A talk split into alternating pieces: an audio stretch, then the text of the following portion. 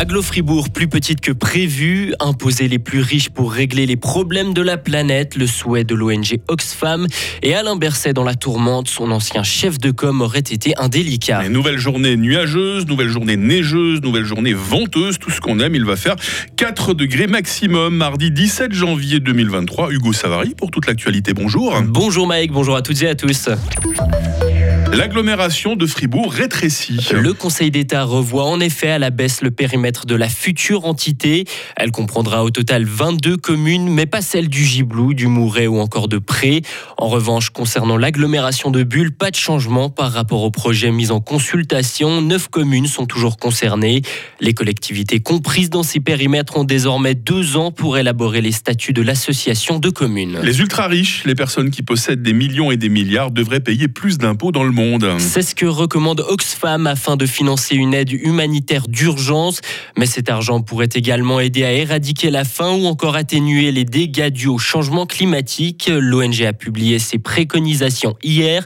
Un appel lancé à un timing bien choisi, le jour de l'ouverture du Forum économique de Davos, comme l'explique Sylvie Kipfer, porte-parole de Solidar Suisse qui soutient l'appel d'Oxfam. L'objectif justement de faire cet appel dans le cadre euh, du, du Forum économique mondial, c'est aussi parce que ce forum, il réunit euh, des milliardaires, des chefs d'État influents et qu'il faut absolument trouver des solutions pour faire face aux grandes crises qui vont arriver prochainement.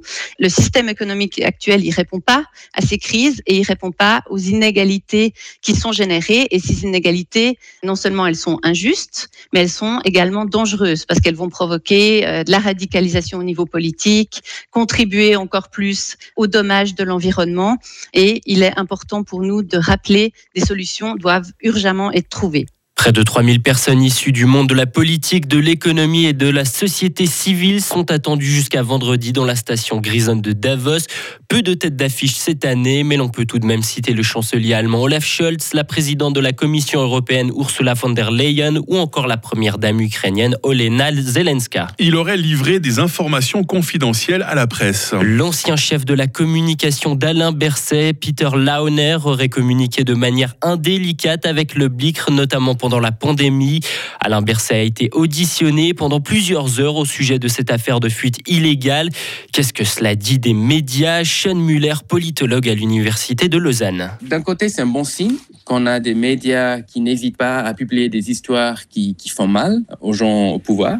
D'autre côté, ça montre les rapports très étroits qui semblent avoir eu entre le BLIC et l'administration fédérale. Donc, montre aussi un peu un malaise parce qu'il y a toujours de moins en moins des médias euh, forts, surtout en Suisse alémanique, mais aussi en Romandie.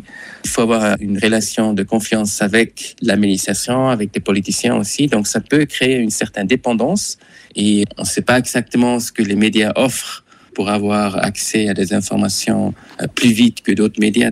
Le directeur de Ringier assure, lui, n'avoir rien à voir avec ces fuites du département de l'Intérieur. Le Conseil fédéral doit avancer de toute urgence dans le dossier européen. La commission de politique extérieure du Conseil national veut une reprise des négociations ce printemps déjà. Une stagnation risque d'avoir des conséquences majeures sur l'économie. La recherche et l'influence de la Suisse mettent en garde cette commission. Il faudra discuter avec l'Italie afin de conclure un accord de solidarité sur le gaz entre la Suisse et l'Allemagne. Berne a accepté hier soir à Davos le scénario demandé par Berlin. L'Allemagne souhaite qu'un accord puisse rassembler les acteurs du nord et du sud de l'Europe. La décision d'une discussion trilatérale a donc été prise. Un dialogue avec Rome va être entamé. Le bilan d'une frappe russe sur un immeuble de Dnipro en Ukraine s'est alourdi, Hugo. Au moins 40 personnes ont perdu la vie. C'est un des bilans les plus élevés depuis le début de la guerre et il risque encore de s'alourdir. Dans le même temps, Vladimir Poutine a dénoncé les livraisons croissantes d'armes occidentales à l'Ukraine. Le Kremlin a juré que les chars envoyés par l'Europe brûleront. Et on termine avec un peu de sport et ce nouveau duel entre Fribourg-Gotteron et Bienne. Quatre jours après avoir perdu contre les Célandais, les Dragons auront l'occasion de prendre leur revanche. Bienne occupe actuellement la deuxième place du classement et n'a encore jamais perdu cette saison face aux joueurs de Christian Dubé. Écoutez à ce propos le défenseur de Fribourg-Gotteron, Dave Souter. Non, c'est vrai que c'est une équipe euh, bah, un peu comme nous, dans le sens où ils aiment avoir le puck, et puis euh, ils aiment les contre-attaques. Et puis vu que nous, on est une équipe qui aime avoir le puck, c'est vrai que si, si on, se fait avoir en contre, c'est là où ils sont bons. Et il faut, je pense, pas tomber dans leur jeu. Ça a été là notre problème. Et il faut vraiment faire un match solide et puis dans les deux sens de la patinoire et leur donner le moins possible. Et ce match débutera à 19h45. Il sera à suivre bien évidemment direct sur Radio FR avec Marie Seriani et Valentin Donzi aux commentaires. Je pense qu'il y aura un air de revanche ce soir à la BCF Arena, Hugo. Hein. Effectivement. Vous vous souvenez sur euh, quel score les Dragons avaient perdu euh, vendredi? Oula, alors 6 à 3. 6 à 3, ah C'était une petite claque, effectivement. c'était un match de tennis surtout. Valentin Donzi nous parlait d'un match de tennis tout à l'heure, effectivement. On en, parlait dans les coulisses, effectivement, quand on préparait euh, cette émission. Apparemment bien préparée pour affronter cette nouvelle journée, vous, Hugo. Hein. Exactement, toujours. On se croise toutes les 30 minutes en rédac, et puis évidemment, dans quelques instants, avec toute l'équipe hein, pour euh, vous annoncer la question du jour. Retrouvez toute l'info sur frappe et frappe.ch.